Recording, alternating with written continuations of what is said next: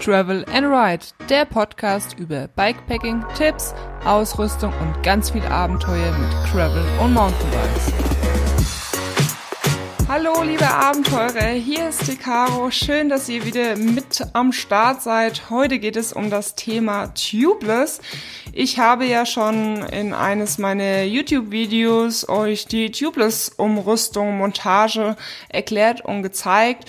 Und ja, in dieser Folge möchte ich einfach nochmal auf Tubeless eingehen. Was sind die Vorteile? Warum fahre ich Tubeless? Gibt es auch Nachteile, Erfahrungen? Und ist es wirklich so kompliziert? wie man denkt. Und äh, ja, ich habe nämlich tatsächlich das Gefühl, dass viele Leute denken, ah, tubeless, habe ich keine Lust drauf, ist mir zu kompliziert und ich habe sowieso nie Pannen und warum soll ich umrüsten? Und ich muss zugeben, ich hatte am Anfang den gleichen Gedanken. Als es damals so ein bisschen angefangen hat, also tubeless umzurüsten und so, habe ich eigentlich ziemlich schnell gesagt, hm, ich glaube, für mich lohnt sich das nicht, da ich so gut wie nie Platten habe. Und ich konnte das wirklich damals zu meiner Schlauchzeit ähm, an eine Hand abzählen, wie oft ja ich wirklich meinen Schlauch wechseln musste. Das war wirklich sehr wenig. Und ich bin auch mal mit einem Kumpel Fahrrad gefahren, der damals schon Tubeless hatte. Und aus irgendwelchen Gründen war irgendwie das Tubeless-Ventil kaputt und er hatte keinen Ersatz dabei gehabt und musste dann einen Schlauch reinziehen. Das gab dann wegen der Dichtmilch schon eine schöne Sauerei. Und ja, das hat so mich dann irgendwie ein bisschen bestätigt in meiner Meinung, dass ich gesagt habe, nee, Tubeless ist nichts für mich, brauche ich nicht, ist mir zu viel Theater. Dann habe ich aber letztes Jahr mein neues Mountainbike im Februar bekommen und da hat mein Freund gemeint, ey, da machen wir gleich Tubeless ähm, drauf, also rüsten das Ganze um und dann bist du gut am Start. Und ich war da eigentlich nicht so begeistert, weil ich erstens das ganze Zubehör nicht hatte und wollte mich ja auch ehrlich gesagt nicht mit auseinandersetzen. Und da ich halt nie eine Panne hatte mit Schlauchfahren, ähm, ja, hatte ich da keine Lust drauf. Und dann hat er mich aber überzeugt, mein Freund, weil er gesagt hat, ähm, ja, komm, ich habe doch sowieso alles am Start, also Zubehör und was man halt braucht für Tubeless. Er kennt sich aus, er hat es schon öfters gemacht und wenn es dir nicht gefällt, dann kannst du ähm, ja dann auch wieder auf Schlauch wechseln und das hat dann ja mich eigentlich überzeugt und wir haben es ausprobiert und seitdem fahre ich Tubeless und bin begeistert und möchte auch zu Schlauch nicht mehr nicht mehr zurück. Und ich habe auch ziemlich schnell herausgefunden, dass es nicht nur die Pannensicherheit ist, warum Tubeless einen Vorteil hat, sondern auch ähm, ja mit weniger Luftdruck kann man eben fahren bei Tubeless und das wirkt sich dann so aus, dass man eben mehr Grip hat. Gerade auf Trails, Wurzelpassagen, da kann sich der Mandel, also der Reifen schön den Untergrund anschmiegen und äh, ja, dadurch hat man einfach mehr Grip. Und ich sag jetzt mal, ich bin ja kein Profifahrer und ich freue mich über ja jede Möglichkeit, um mehr Grip zu bekommen, mehr Sicherheit auf dem Trail. Und ich sag mal, wenn mir Tubeless das geben kann, durch weniger Luftdruck mehr Sicherheit auf den Trails zu bekommen, dann nehme ich das gerne mit. Und ähm, bei dem Gravelbike habe ich ähm, ein bisschen später gewechselt und da habe ich den Vorteil gemerkt, dass, ja, ich sag mal, beim Gravelbike hat man ja keine Federelemente verbaut. Das heißt, es knallt schon manchmal sehr gut, wenn man über ein paar Wurzeln fährt oder über einen Feldweg, was ja jetzt eigentlich nicht so die Regel ist. Aber selbst, äh, ja, über kleine Huckel, wenn man mit zweieinhalb Bar oder drei Bar drüber fährt, dann knallt es schon ordentlich. Und äh, beim Gravelbike kannst du natürlich auch mit weniger Luftdruck fahren und das hat dann auch natürlich den Vorteil, dass du auf Feldwegen und auch Schotterwegen mehr Grip hast und da ja sowieso nicht die breitesten Reifen drauf hast. Das heißt, das ist natürlich dann schon auch dort gut, äh, mehr Grip zu haben und durch den weniger Luftdruck hast du halt auch mehr Komfort, weil der Reifen einfach ein bisschen weicher ist. Du, du schmiegst dich oder der Reifen schmiegt sich so schön über den Untergrund und dann knallt das alles nicht so viel. Und ich habe das oder ich merke das immer, wenn ich mal ein bisschen mit zu viel Luftdruck fahre, weil ich zum Beispiel, ja, sag, sag ich mal, viel Radwege an dem Tag fahre, dann mache ich ein bisschen mehr Luft rein, damit ich halt auch schön flott unterwegs bin. Und sobald ich dann irgendwie auf Schotterweg kommt oder auf dem Feldweg, weil ich mir denke, ach komm, fährst du noch da lang, dann merke ich sofort, dass das, ähm, ja, nicht ganz so komfortabel ist, als wenn mein Luftdruck einfach perfekt angepasst ist. Und ja, das möchte ich, also beide Vorteile möchte ich auf jeden Fall nicht mehr missen. Der Grip und einfach auch mehr Komfort. Ich sage jetzt mal beim Mountainbike merkst du den Komfortunterschied jetzt nicht so drastisch wie, wie bei einem Gravelbike, weil du halt am Mountainbike die Federelemente hast. Aber wie gesagt, am Gravelbike macht es auf jeden Fall ja schon einen guten Vorteil, was den Komfort angeht. Dann ist natürlich auch der dritte Punkt die Pannensicherheit.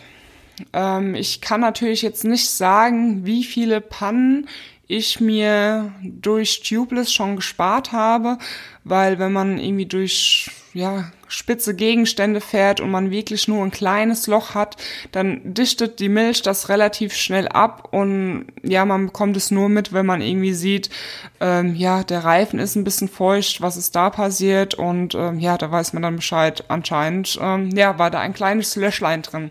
Daher kann ich das jetzt nicht so, äh, so, ähm, ja, euch sagen, wie viele Pannen ich dadurch mir erspart habe. Aber Pannen hatte ich generell natürlich auch schon, die werde ich euch dann auch noch erzählen.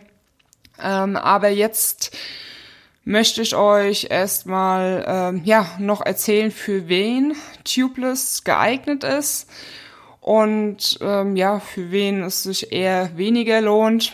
Ich sag mal, wenn ihr jetzt viel Radweg fahrt und bekommt so gut wie nie einen Platten. Ich sag mal vielleicht zwei Platten im Jahr, dann ist es wirklich ja sehr gut.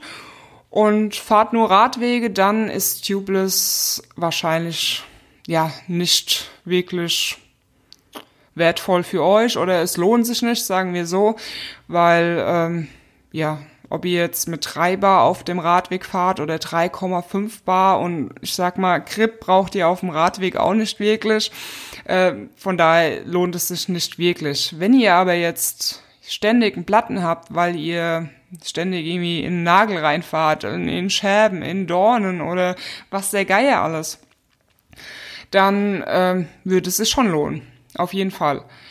Wenn ihr viel auf unbefestigten Wegen unterwegs seid, auf Schotterwegen oder ihr fahrt Mountainbike und wollt einfach mehr Grip, mehr Komfort auf dem Gravelbike, wie ich ja schon euch die Vorteile erwähnt habe, dann lohnt es sich auf jeden Fall.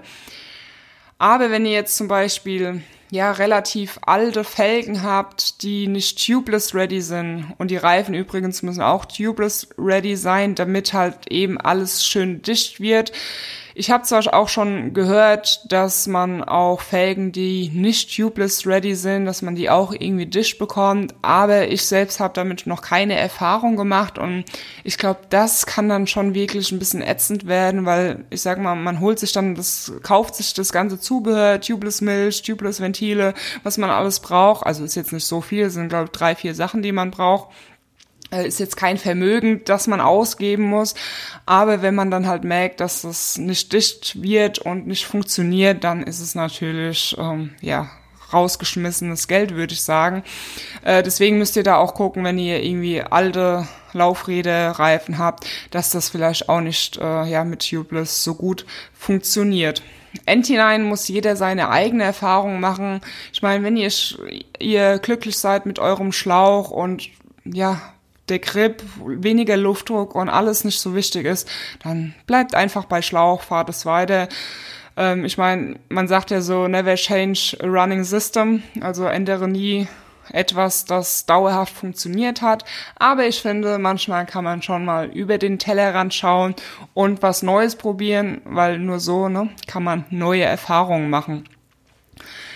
Ähm, es gibt auch Vorteile von Tubeless ähm, mit weniger Gewicht. Also das habe ich auch schon gehört. Ähm, ja, Tubeless Vorteile, weniger Gewicht, man spart sich den Schlauch. Aber ganz ehrlich, ich fahre auf meinem Mountainbike sehr breite Reifen, die relativ schwer sind und mir kommt es nicht aufs Gewicht an. Ob ich jetzt mit 100 Gramm mehr fahre, ist mir beim Mountainbike sowie auch am Gravelbike total unwichtig. Also das ist bei mir kein Vorteil, warum ich tubeless fahre. Und dann auch ähm, das Ding mit dem Rollwiderstand, dadurch, dass ja der Schlauch nicht im Reifen ist, ähm, dadurch entsteht halt keine Reibung und der Rollwiderstand ist geringer. Aber ich bezweifle jetzt, dass ich diesen Unterschied merken würde. Also das ist auch ein Punkt für mich, ja, der einfach nicht relevant ist. Ähm, dann, wenn Leute recht wenig Fahr Fahr Fahrrad fahren, also sage ich mal, wenn ihr jetzt zum Beispiel nur einmal die Woche fahrt oder alle zwei Wochen, dann ist Tubeless eigentlich auch nicht wirklich sinnvoll oder lohnt sich nicht, weil ja, je weniger ihr fahrt, desto weniger Platten bekommt ihr und man muss halt auch Tubeless Milch so nach drei, vier Monaten nachfüllen. Äh, ja, und wenn ihr nur ein paar Mal fahrt, dann lohnt sich das nicht so wirklich. Ähm, aber ich denke mal, dass ihr schon recht häufig Fahrrad fahrt, sonst würdet ihr diesen Podcast nicht hören.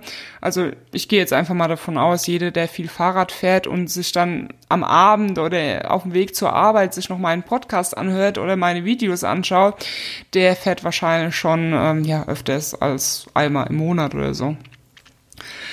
Dann zu meinen Pannen, die ich bisher hatte, was ich da für Erfahrungen gemacht habe. Und äh, ich habe auch in meinem YouTube-Video schon erwähnt, dass ich äh, ja zwei Pannen hatte bisher mit Tubeless. Und dann hat jemand drunter geschrieben, oh ja, das hört sich ja bei dir so an, als hättest du auch schon ein paar Problemchen damit gehabt. Ähm, ja, Fakt ist aber, hätte ich einen Schlauch drin gehabt, dann hätte ich auch eine Panne gehabt. Also von daher kann man das jetzt nicht wirklich vergleichen. Also meine erste Panne war mit dem Mountainbike und zwar habe ich mir da einen, ja, den Mandel aufgeschlitzt und hatte einen Riss im Reifen. Und da gibt es aber so tolle Reparaturkits für Tubeless. Und ich hatte damals noch diese Max Salami heißt das. Kann man sich vorstellen wie so eine kleine Wurst, also so eine kleine Salami. Und dann ist da noch so ein, ja, etwas spitz, so ein spitzes Werkzeug dabei, damit man diese Salami aufspießt und halt in das, oder in ja, Lochriss, was man auch immer im Mandel hat, äh, reinsteckt. Und diese Salami, ähm, ja, schließt das Loch, die Dichtmilch, ähm, nachdem man wieder aufgepumpt hat. Also am besten, man nimmt eine CO2-Kartusche, damit man schnellstmöglich viel Luft in den Reifen bekommt. Mit einer Mini-Pumpe muss man sich wahrscheinlich ein bisschen abrackern. Für alle, die nicht wissen, was eine CO2-Kartusche ist, ich, ähm, oder wie das Ganze aussieht, werde ich euch unten in die Shownotes packen. Ähm, ja, und dann dichtet die Milch das alles wieder ab und man kann weiterfahren. Am besten die Wurst noch ein bisschen abschneiden, wenn die ein bisschen absteht. Und das hält tatsächlich. Ich war begeistert. Ich bin sogar ein halbes Jahr mit dem gleichen Reifen noch weitergefahren, bis er endgültig verschlissen war. Also ich habe jetzt letztens irgendwann ähm, den weggehauen, er war durch. Und ja, wie gesagt, halbes Jahr mit der Salami in dem Reifen gefahren. Es gibt jetzt auch was von Stance. Das funktioniert ein bisschen anders oder sieht auch schon mal anders aus. Das ist vorne so ein bisschen flatterig, sage ich mal. Und es soll sich wohl auch dann irgendwie mit der Stance-Milch ineinander vereinen oder irgendwie sowas. Also soll, oder ich sag mal, es hört sich für mich recht gut an. Ich habe das Teil auch schon äh, zu Hause. Allerdings, ähm, ja, hatte ich bisher noch keine Panne, konnte es noch nicht ausprobieren. Aber sobald äh, ich da Erfahrung habe, werde ich das äh, sofort mit euch teilen und euch das wissen lassen. Äh, dann die zweite Panne war am Gravelbike. Ich hatte, ähm, ja, bin eine Tagestour gefahren und auf meinen letzten, ich glaube, drei Kilometer habe ich plötzlich gemerkt, hm, mein Reifen hat ein bisschen Luft verloren, aber es war noch genug Luft drin, um nach Hause zu fahren. Also habe ich dann zu Hause meinen Reifen wieder aufgepumpt und am nächsten Tag festgestellt, hm, die Luft ist schon wieder weg. Keine Ahnung, was da los ist. Paar Mal gemacht und ja, hat sich nichts dran geändert. Also habe ich dann mein altes, also mein vorhandenes Tubeless-Band, was auf der Felge war, abgemacht, habe neues wieder drauf gemacht und jetzt ist der Reifen wieder dicht. Ich habe keine Ahnung, wahrscheinlich ähm, hatte, war das Tubeless Band an irgendeiner Stelle nicht mehr dicht gewesen und dadurch habe ich halt Luft verloren. Klar, das wäre mir jetzt mit einem Schlauch nicht passiert, äh, aber ist halt die Frage, warum war das Tubeless Band nicht mehr dicht, ähm, hatte ich irgendwie einen Einschlag, dann wäre ein Schlauch auch kaputt gewesen und wie auch immer, weiß man nicht. Ähm, sowas kann immer passieren. Ich sag mal, wenn ich jetzt unterwegs auf einer Bikepacking-Tour gewesen wäre, hätte ich halt einen Schlauch reingezogen, Punkt, und dann wäre das Thema erledigt gewesen, ich hätte weiterfahren können. Ähm, ja, das waren eigentlich so meine einzigen Pannen. Ich habe ja vorhin schon gesagt, die ganzen anderen Pannen, wenn man durch Dornen fährt oder sowas, die kommt man ja nicht so wirklich mit. Außer es ist halt ein relativ großes Loch und man hat Luftverlust. Ähm, mein Freund Steffen, von dem erzähle ich euch auch noch ein paar Geschichten, äh, damit ihr einfach so ein paar Erfahrungswerte habt, was alles ja eben passieren kann. Er hatte ähm, Gravelbike letztens eine Panne. Da hat er sich auch den Reifen aufgeschlitzt und hat dann das Ganze gemacht wie ich am Mountainbike mit der Max Salami rein und dann war das Ganze wieder dicht. Äh, am nächsten Tag bin ich mit ihm die gleiche Strecke gefahren und er hat fast an, ja, an der gleichen Stelle eben wieder einen Platten und diesmal hat er sich aber den, die Seitenwand vom Reifen aufgeschlitzt. Und das ist natürlich so eine richtig blöde Stelle. Wenn man das hat, dann hat's einem saublöd erwischt. Mir ist nichts passiert, oder besser gesagt, meinem Reifen ist nichts passiert. Ich bin an der gleichen Stelle gefahren. Der, der Weg war halt sehr grob, also der Schotter. Und ja, Steffen hatte einfach doppeltes Pech. Darüber gibt's übrigens auch ein Video. Das heißt, glaube ich, sogar doppeltes Pech. Äh, ja, und er hat dann versucht, da die Salami reinzumachen, aber das, das hat alles nicht so richtig abgedichtet. Entinein musste er dann einen Schlauch reinziehen. Das gab dann natürlich ein bisschen äh, Sauerei, äh, also mehr Sauerei, als wenn er einfach nur so einen Platten gehabt hätte. Aber ganz ehrlich, wie oft passiert es, dass man sich die Seitenwand aufreißt? Mir ist es noch nie passiert. Ich weiß nicht, ob es euch schon mal passiert ist, aber wahrscheinlich den wenigsten. Das ist halt wirklich so eine saudumme Aktion. Oder besser gesagt Panne. Und ähm, ja, das muss dann jeder für sich halt selbst entscheiden, ob er halt ähm, ja im Fall der Fälle dann mit der Sa Sauerei leben kann, um sich einen Schlauch reinzu äh, reinzuziehen, einen Schlauch halt in den Reifen zu ziehen. Ähm, ich musste das noch nie machen. Ich äh, bin von dieser Sauerei bisher befreit ähm, geblieben. Ähm, Nachteile von Tubeless, ja, gibt es auch kommt natürlich drauf an, äh, wie, was, bla, keine Ahnung. Also bei mir war es halt so, dass ich eine Sorte oder eine Ventile von einer bestimmten Marke hatte. Ähm, am Mountainbike wollte ich ja unbedingt lilafarbene Ventile und ja, die haben auch echt gut zu meinem Fahrrad gepasst, äh, aber haben oder sind halt ständig verklebt. Ich habe es gedacht, es wäre vielleicht die Tubeless Milch. Äh, also ich wollte natürlich ähm, habe gehofft, es ist die Tubeless Milch, weil ich natürlich die lilafarbene Ventile behalten wollte. Äh, aber ich habe, glaube drei verschiedene Hersteller probiert. Also wir hatten ein paar verschiedene Dichtmilche, Milche, Milchs daheim. Und äh, es hat nicht an der Dichtmilch gelegen, es hat auch nicht an der Lagerung gelegen vom Reifen, weil viele dann gemeint haben, ah, du musst das Ventil oben, äh, Ventilseite, Ventil unten. Ich habe alles probiert, hat nicht geklappt. Ich sag mal, mein Gravelbike stelle ich auch einfach ab und schaue auch nicht, wo ich die Ventile, ob das Ventil an der Seite ist oder unten. Ähm, und die waren auch nicht verklebt. Ähm, da habe ich halt eine andere Marke. Und äh, ja, ich habe jetzt am Mountainbike auch die Ventile gewechselt, weil mich das genervt hat. Ich habe da bestimmt zehn Ventilkerne drin gehabt. Also du hast das normale Ventil und dann ist da nochmal so ein kleiner Ventilkern drin und der war halt immer verklebt äh, und man hat halt, ähm, oder ich habe halt keine Luft reinbekommen. Und das halt hat halt schon genervt. Aber ich sag mal, Problem gelöst, indem man einfach Ventile kauft oder nutzt, die halt funktionieren.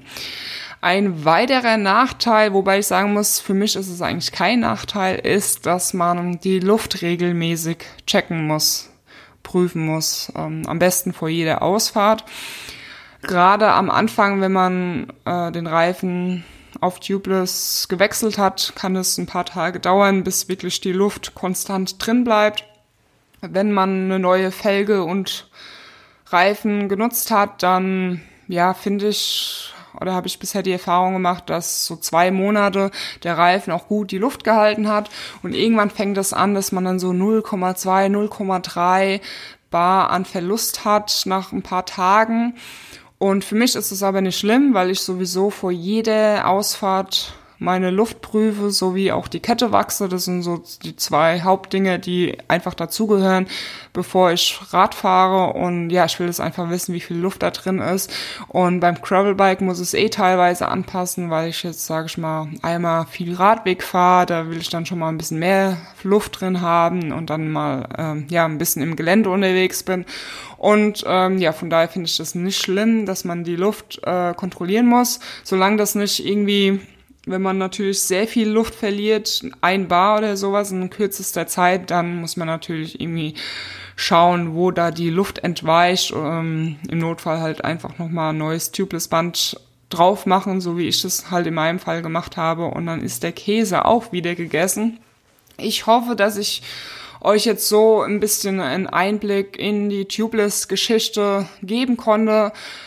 Es ist gar nicht so kompliziert, wie sich das Ganze anhört, habe ich am Anfang auch gedacht. Und ich meine, klar, wenn man das das erste Mal macht, dauert es ein bisschen länger, als wenn man das irgendwann das zweite, dritte, vierte Mal macht. Also es funktioniert wirklich gut. Ich bin mit den Vorteilen, ähm, ja, bleibe ich bei Tubeless auf jeden Fall. Und ähm, ja, wenn ihr irgendwelche Fragen habt, dürft ihr mich auch gerne äh, anschreiben. Und wenn wir gerade beim Schreiben sind, ich werde euch schon wieder nerven, ich würde gerne von euch ein Feedback bekommen. Weil ich sag mal, bei den Videos gibt's die Kommentarfunktion, da bekomme ich schon recht viel Feedback, aber bei dem Podcast kommt immer mal wieder eine Nachricht rein. Aber ich weiß, ich kenne ja meine Zahlen, wie viele Leute sich den Podcast anhören und wie viel Feedback ich reinbekomme. Und ich habe halt keine Ahnung, ob euch das Ganze interessiert, was ich hier erzähle, ob es euch weiterhilft, unterhaltet, unterhält oder was auch immer. Deswegen schreibt mir am besten über Facebook, Instagram, E-Mail. Ihr findet ihr überall irgendwelche Informationen, wo ihr mir schreiben könnt. Das würde mich wirklich tierisch freuen, weil ja, ich mache das hier wirklich gerne. Ich suche mir immer Themen raus. Aber ja, wenn ich weiß, dass es alles Bullshit ist, was ich hier erzähle, ähm, und es keinen interessiert, dann ja, brauche ich das eigentlich auch nicht machen. Dann würde ich lieber noch ein Video zusätzlich machen oder was auch immer. Also schreibt mir da am besten mal gerne ähm, Feedback, genau. Die ganzen Links zu den äh, Tubeless-Sachen, die ich so nutze, findet ihr auch unten in den Show Notes, sowie meine Kontaktdaten und sowas. Und ja, ich würde sagen, wir sehen uns, hören uns in der nächsten Podcast-Folge. Und bis dahin, schwenkt euch aufs Bike und alone